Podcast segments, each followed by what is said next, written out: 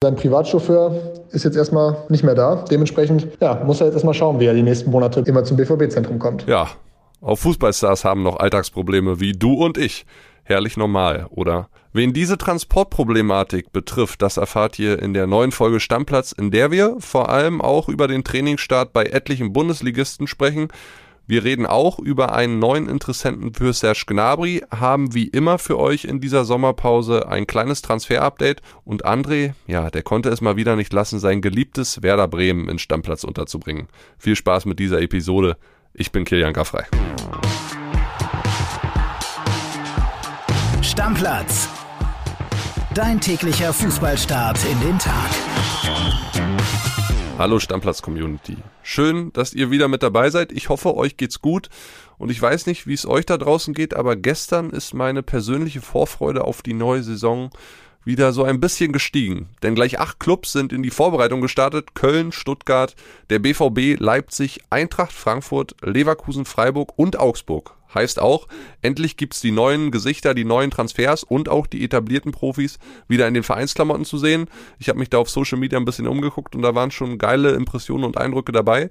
Wir wollen natürlich über den Trainingsstart sprechen und machen euch gleich mal fit, welcher eurer Lieblingsclubs wann ins Trainingslager reist und wann es und vor allen Dingen gegen wen Testspiele anstehen. Und mit keinem tue ich das lieber als mit meinem kongenialen Partner André Albers. Der ist heute ausnahmsweise im Homeoffice und deshalb würde ich sagen, rufen wir ihn mal an. Anruf bei André Albers. André Schatzi, moin, ich grüße dich. Na, wie ist im Homeoffice, mein Lieber? Du bist ja zu Hause geblieben, um die Sonne zu genießen, ne? Ja, um die Sonne zu genießen, genau, um zu schmelzen. Ich habe jetzt hier zwei Ventilatoren, bringt trotzdem nichts. Also es ist wirklich so unfassbar heiß in Berlin. Boah, bin ich froh, wenn es wieder ein bisschen kälter wird, ehrlich. Ach, André Schatzi, Jetzt hör mal auf zu heulen, wirklich. Ich habe schon angekündigt, ich will mit dir über einen Trainingsstart bei acht Bundesligisten sprechen und da hat gestern der ein oder andere wirklich richtig leiden müssen bei den Leistungstests und du heulst rum, obwohl du zwei Ventilatoren zu Hause hast und ist dir alles zu heiß. Also wirklich, du bist eine richtige Memme. Aber weißt du, ich will ja auch trocken bleiben und nicht schwitzen. Bei den Profis fällt das nicht auf, ob die bei 20 Grad komplett durchgeschwitzt sind oder bei 40 Grad, das ist dann auch egal. Ja, das stimmt allerdings. Und geschwitzt haben gestern ja einige Profis. Ich will mal loslegen mit dem BVB und unser Kollege und geschätzter Reporter Jonas Ortmann, der ist gestern ganz früh aufgestanden, um sich mal anzugucken, was da in Dortmund-Brakel so abgeht bei der Leistungsdiagnostik. Und von dem habe ich mir eine Sprachnachricht schicken lassen, André. Hören wir mal rein. Bin gespannt. Servus, Kilian. Ja, endlich wieder Bewegung am Trainingszentrum in Dortmund-Brackel. Du kennst es ja. Es ist schöner, wenn da nur die Wände oder die schwarz-gelben Logos stehen. Ja, und wenn man gestern dabei sein wollte oder die Bewegung mitkriegen wollte, musste man schon früh aufstehen, weil wenn man da kurz nach 8 Uhr aufgeschlagen ist, hat man die Profis schon nicht mehr gesehen. Da waren schon alle im Trainingstrakt und haben die obligatorischen Leistungstests vor der Saison absolviert. Nicht alle waren ja dabei, beziehungsweise man kann sagen, es waren wenige dabei, unter anderem Weltmeister Mats Hummels, Emre Can, Modahut, Yusufa Mokoko. Die großen neuen Stars haben leider noch gefehlt. Sebastian Aller, Süle, Schlotterbeck, Adeyemi, Özcan. Die Jungs äh, haben ja noch Sonderurlaub von der Nationalmannschaft, trudeln erst so ab dem 8. Juli ein. Dafür, die Jungs, die gestern da waren, hatten ein echtes All-In-Programm, mussten unter anderem auch zum Zahnarzt. Also die Jungs sind durchgecheckt für die neue Saison und für die Bayern-Jagd. Der einzige Neue gestern am ersten Terzic-Tag, Ersatztorwart Alexander Meyer, der aus Regensburg kam und die Nummer zwei hinter Kobel wird. Nach den Checks im Trainingszentrum ging es dann zur TU Dortmund mit den privaten Wagen. Da war unter anderem neuer Aston Martin von Mats Hummels dabei. Ja, nur einer ist mit dem Taxi gefahren, das war Yusufa Mokoko. Der ist ja erst 17 Jahre alt und darf noch nicht alleine am Steuer sitzen. Dementsprechend, ja, der muss ja auch irgendwie da hinkommen, hat sich dann erstmal ein Taxi bestellt. Letzte Saison war es oft Roman Bürki, der ihn mitgenommen hat. Der ist jetzt aber in die USA gewechselt und sein Privatchauffeur ist jetzt erstmal nicht mehr da. Dementsprechend ja, muss er jetzt erstmal schauen, wie er die nächsten Monate, bis er dann volljährig wird, immer zum BVB-Zentrum kommt. In Dortmund geht's los, bei euch auch. Liebe Grüße, bis dann. Ja, André, Erkenntnis des Tages. Yusufa Mukoko hat keinen Chauffeur mehr.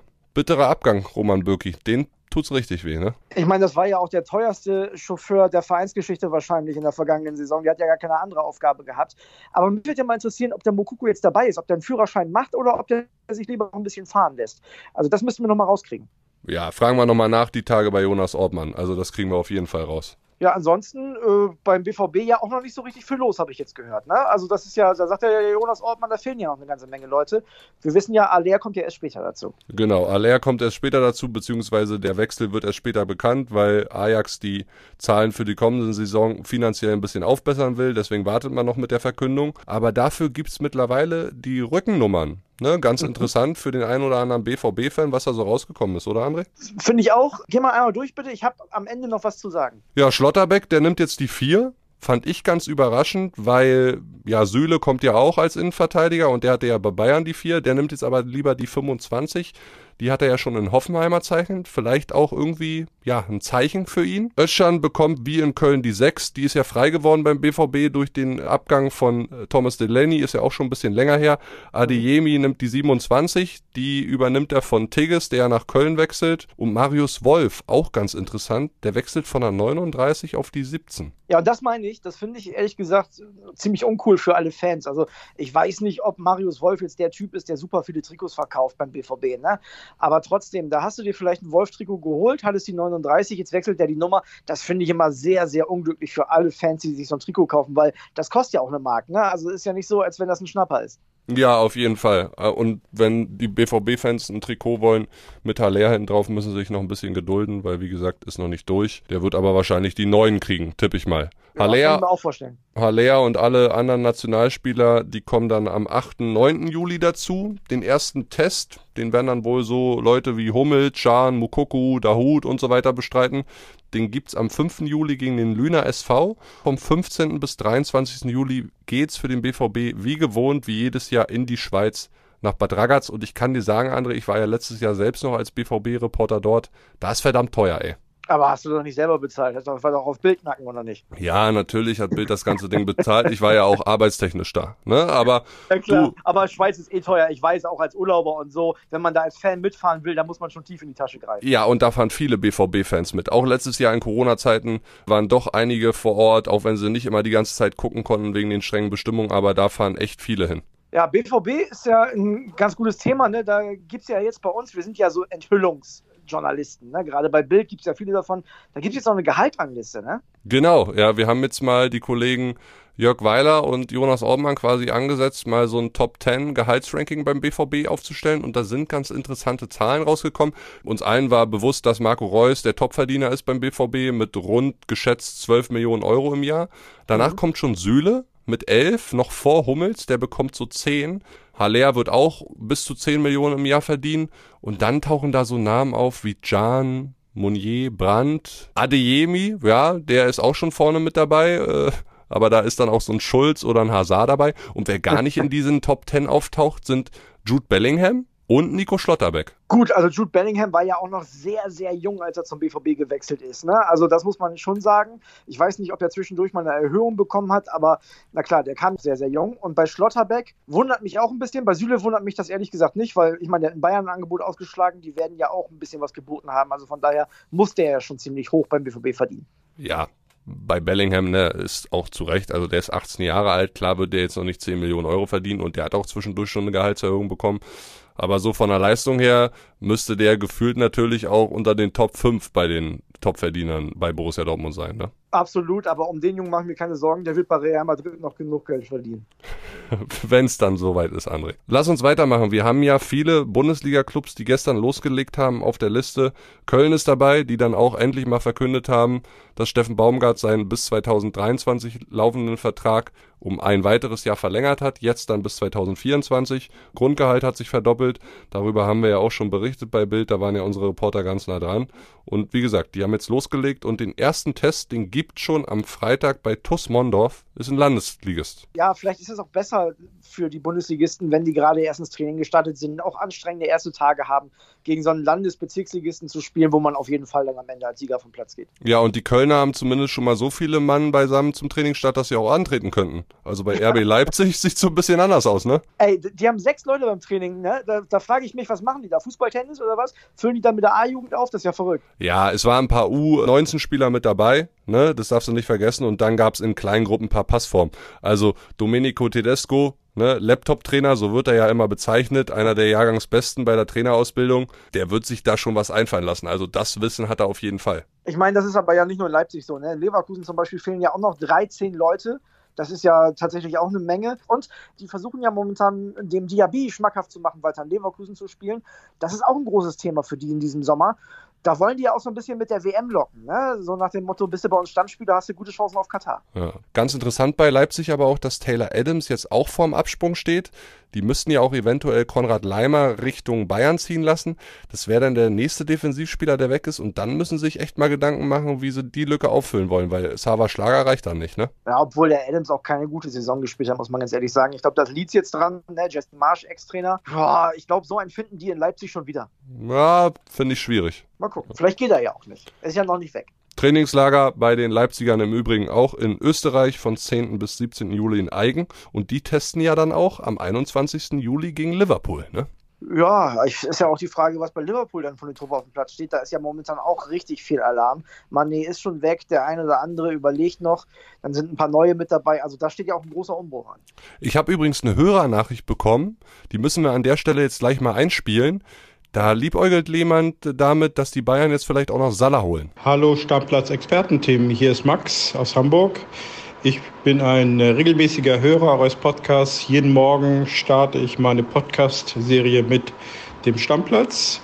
Und hier meine Transferidee. Nachdem wir die Bayern für die Verpflichtung von Sadio Mané gelobt haben und Sadio Mané zu einem Weltklasse-Stürmer hochgelobt haben. Er ist ja auch wirklich gut, aber richtige Weltklasse, das weiß ich nicht so. Aber jetzt ist ja ein Weltklasse-Stürmer da. Liverpool möchte ja Mohamed Salah abgeben. Man spricht von circa 70 Millionen. Wenn die Bayern verhandeln, kann man da vielleicht ein bisschen was machen. Und dann hat man den fast kompletten Liverpool-Sturm bei den Münchnern und dem Lewandowski für 40 Millionen oder etwas weniger weint keiner eine Träne hinterher und der Gnabry kann gleich mitgehen. Wie wäre es mit dieser Transferidee? Die haben so viele gute Spieler auf den Außen, die sind ja jetzt schon fast überbesetzt. Ich weiß nicht, was Mo Salah da noch soll. Ja, ich würde dann an deiner Stelle sogar nicht im Konjunktiv reden, sondern die sind überbesetzt. Also Grase auf diesen offensiven Außenpositionen, wenn du überlegst, wen sie da alles haben. Und ich frage mich ja, ich weiß nicht, wie es dir geht, seit zwei, drei Wochen, was passiert jetzt mit Serge Gnabry? Ne? Also ein erstes Vertragsangebot hat er abgelehnt und mhm. jetzt ist neben Real Madrid Madrid auch noch der ein oder andere Verein an ihm interessiert und mehr dazu weiß Heiko Niederer, unser Bayern-Reporter und auch der hat mir eine Sprachnachricht geschickt. Lass uns mal reinhören, André. Servus Kilian. Ja, äh, Serge Gnabry tatsächlich eine der spannendsten Personalien noch in diesem Sommer bei den Bayern.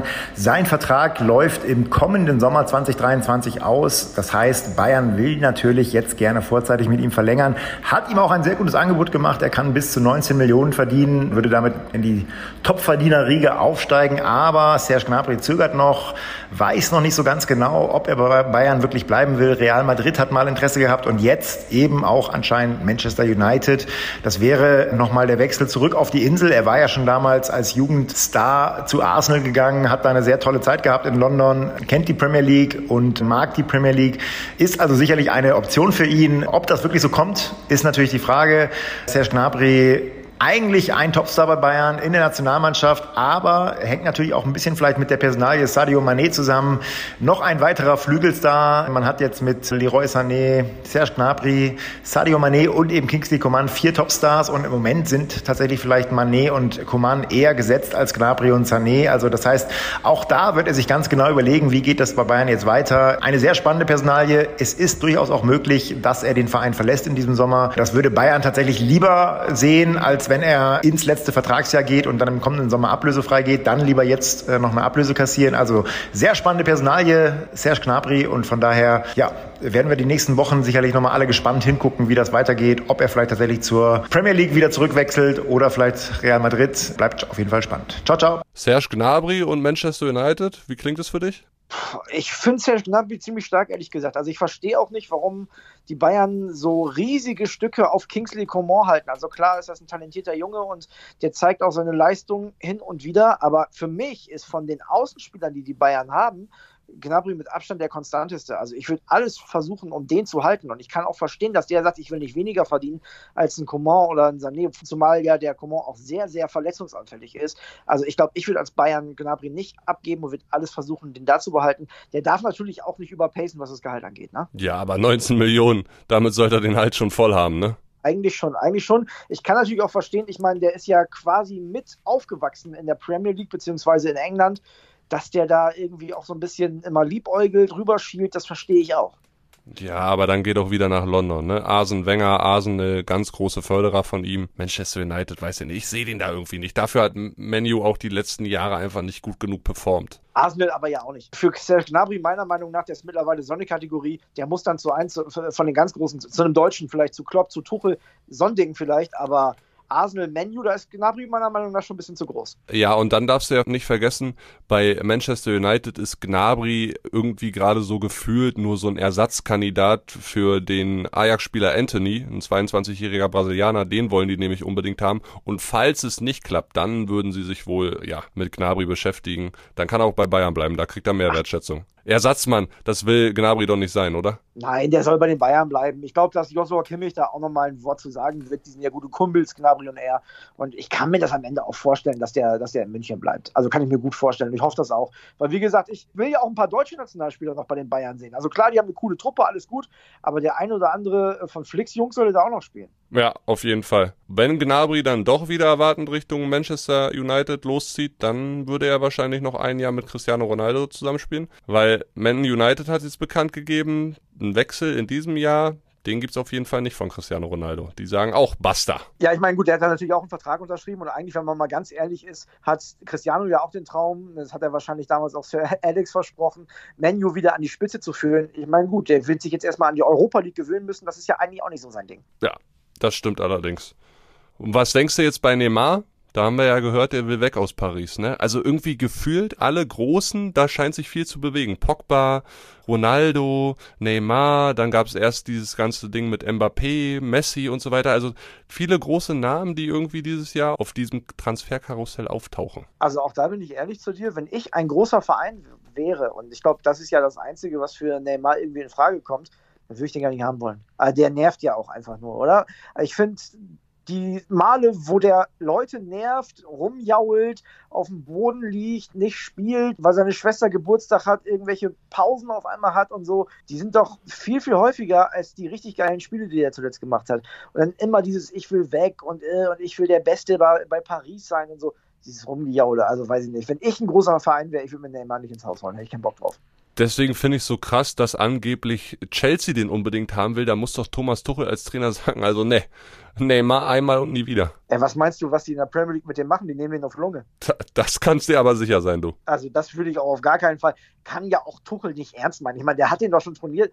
Der hat ihn doch schon trainiert. Der weiß doch, was das für ein Theater war. Boah, weiß ich nicht. Weiß ich nicht. In der Premier League sehe ich den auch gar nicht. Da sehe ich den eher noch in der Bundesliga bei den Bayern nochmal rumtun. Aber ich glaube, da haben Brazzo und die kann auch keinen Bock drauf. Lass uns doch noch einmal in die Bundesliga schauen, was Transfers angeht. Ich habe mitbekommen, dass Bochum einen neuen Mann verpflichtet hat, nämlich aus Spanien von Real Valladolid. Sedi Janko, guter Mann für die Außenbahn, gambischer Nationalspieler, eine Laie erstmal mit Kaufoption bis 2023. Der hat in der Aufstiegssaison bei Valladolid ja ganz ordentlich performt, hat jetzt kein Tor gemacht, aber das muss er als rechter Außenverteidiger auch nicht, kann aber auch ein bisschen offensiver rechter Außenbahn spielen. Also finde ich auf jeden Fall einen gelungenen Transfer für den VfL Bochum. Ja, ich mache mich jetzt wieder unbeliebt, aber für mich ist Bochum so stand jetzt, wenn ich gucke, wie sieht der Kader aus, wie sieht der Kader bei den anderen Bundesligisten aus, was passiert da momentan, sind die erste Abschiedskandidat. Also das heißt ja nichts, nur weil ich jetzt denke, die haben keinen guten Kader, dass sie am Ende auch absteigen. Aber ich würde jetzt erstmal so schätzen, dass es für die Bochumer im zweiten Jahr Bundesliga sehr, sehr schwer wird. Ja, das ist bei dir auch immer Wunschdenken, André. Weil vergesst deine Werderaner nicht. Ja, also ich wünsche mir das nicht. Ich habe nichts gegen Bochum. Aber naja, ich wünsche mir auf jeden Fall, dass drei Vereine hinter Werder bleiben, das ist ja klar. Jetzt hast du wieder Werder in deinem Podcast hier untergebracht, das reicht für den Tag auch. Gibt es irgendeine Union-Nachricht doch von dir? Ich glaube nicht, oder? Nee, ich muss, ich muss Union auch gar nicht jeden Tag in Fokus rücken. Die sollen ruhig und bescheiden arbeiten, dann klappt die Saison auch wieder alles. Ich freue mich auf jeden Fall jetzt gerade, dass so bei vielen Bundesligisten wieder losgeht, Trainingsauftakte, jetzt kriegst du bei Social Media wieder ein bisschen mehr Material, kannst dir die neuen Spieler angucken, finde ich auf jeden Fall geil. Und wenn dann nachher die Trainingslager losgehen, und unsere Reporter überall in Europa verstreut sind und die Vereine beobachten. Ich glaube, Leute da draußen, das wird eine richtig geile Zeit, weil dann haben wir hier richtig geile Eindrücke auch im Podcast. Ich habe doch noch was von Union, fällt mir gerade ein. Nee, hör auf jetzt. Hat, doch, doch, doch, lass mich kurz. Die Lara Kruse hat gesagt, die Spielerfrauen sind netter als in Wolfsburg. Ja. Die haben scheinbar sehr, sehr nette Spielerfrauen bei Union. Das ist doch was. Das ist ein super Kompliment. Davon können wir uns viel kaufen. So, lass, komm, ist warm, lass fertig machen jetzt. Würde ich sagen, reicht für heute, ne, André? Haben wir wieder vieles untergebracht. Freut euch morgen auf neue Nachrichten von Werder Bremen. Äh, morgen Werder Bremen Podcastverbot. Werder Bremen Spezial. Nein, ist ein Spaß natürlich. Also morgen wieder Transfer News. Wir freuen uns. Ciao, bis morgen. Ciao, ciao. Stammplatz. Dein täglicher Fußballstart in den Tag.